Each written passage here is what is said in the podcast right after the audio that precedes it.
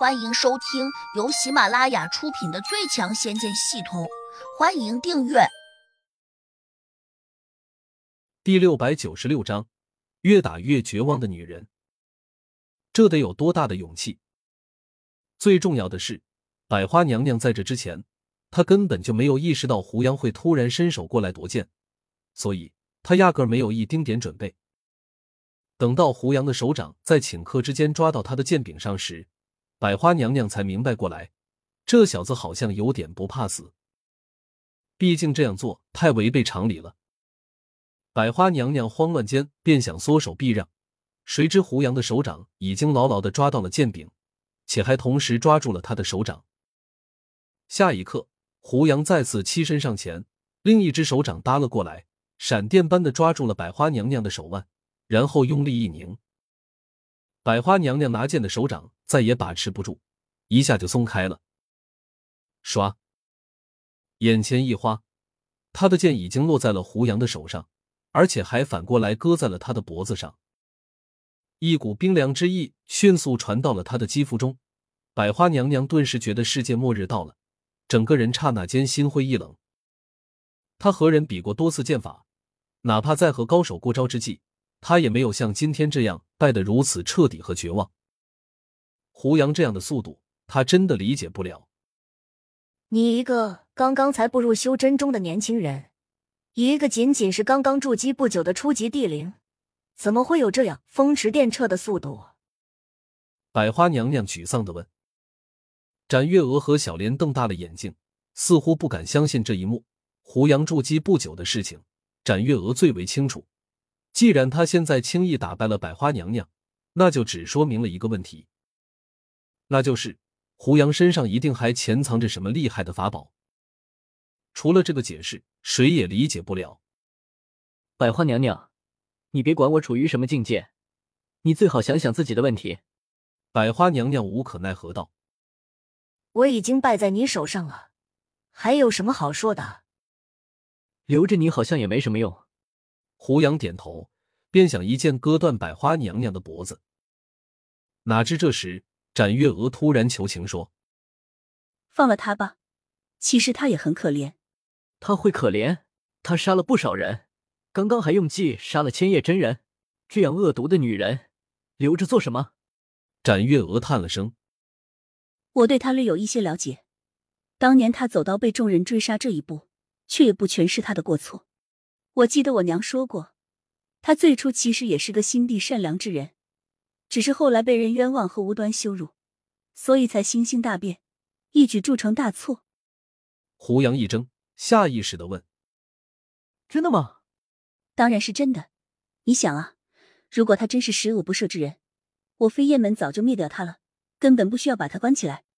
而且这一关就是几十年，也没有再为难他，说明总有原因，对吧？”展月娥解释道：“胡杨若有所思的点了下头，觉得他这话真有几分道理。想到此，胡杨随即拿开了剑，一把将百花娘娘推了出去。此刻，百花娘娘眼里居然噙满了泪花，还感激的望着展月娥。不过，她却没有说一声谢谢，似乎只是因为被人理解而略有一丝激动。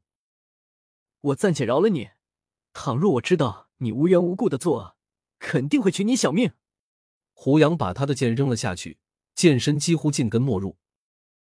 百花娘娘弯下腰，把脚尖前面插着的细剑拔了起来，收进了铸物戒指。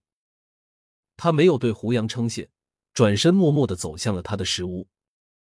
贾胖子叫了起来：“胡哥，你怎么不杀他呢？他真是个杀人不眨眼的大魔头啊！”胡杨淡漠的看他一眼，他杀掉的人，也许早就该杀。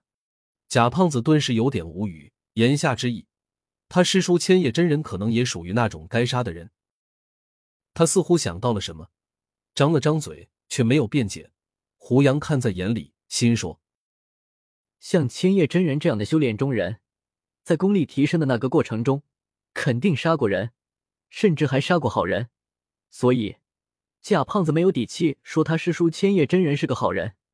不过，不管千叶真人是个什么样的人，也不管百花娘娘是否残暴，胡杨也不想多去过问，毕竟他二人都和自己没有多大关系。相反，真正得罪和危害到胡杨的，恰恰是千叶真人。所以，胡杨觉得千叶真人死了也好，不然，如若他恢复了功力，取得了上风，估计也想置自己于死地。贾胖子被胡杨瞄上这一眼时，不禁吓了一跳，可能也猜到了胡杨随时可以取他小命。想到此，贾胖子赶紧陪着笑脸转移话题说：“胡哥，你一定隐瞒了功力，对吧？”为何这样说？胡杨心里还是有点受用，虽然明知贾胖子这是在拍自己的马屁。贾胖子一脸谦恭的说道。我师叔千叶真人和你单打独斗时，根本就不是你的对手，而他可是一个渡劫期的大高手，你却能轻易打败他，这不正说明你的功力比他还高吗？胡杨心说：“这个推理倒也算符合逻辑。”小莲却鄙视的看着贾胖子说：“你就别再拍我胡杨哥的马屁了，贾胖子，你明知胡杨哥手上有厉害的法宝，你还这样说，可见你这人。”分明就是无事献殷勤，非奸即盗。贾胖子讪笑道：“能够指挥得动厉害法宝的人，肯定有他过人之处。这样的人难道不值得我们尊重吗？”你，小莲真想骂他脸皮太厚了，当面溜须拍马的事情竟然也干得出来。不过仔细想想，贾胖子这话好像也没有错。胡杨哥，刚才你和百花娘娘过招时。速度快的惊人，简直比闪电还快。你是怎么做到的？是不是早就在体内融合了一个厉害的法宝？小莲好奇的问。胡杨摇头说：“我没有那种法宝。”贾胖子冲小莲挤了下眼睛，说：“胡哥这是谦虚，难道你听不出来吗？”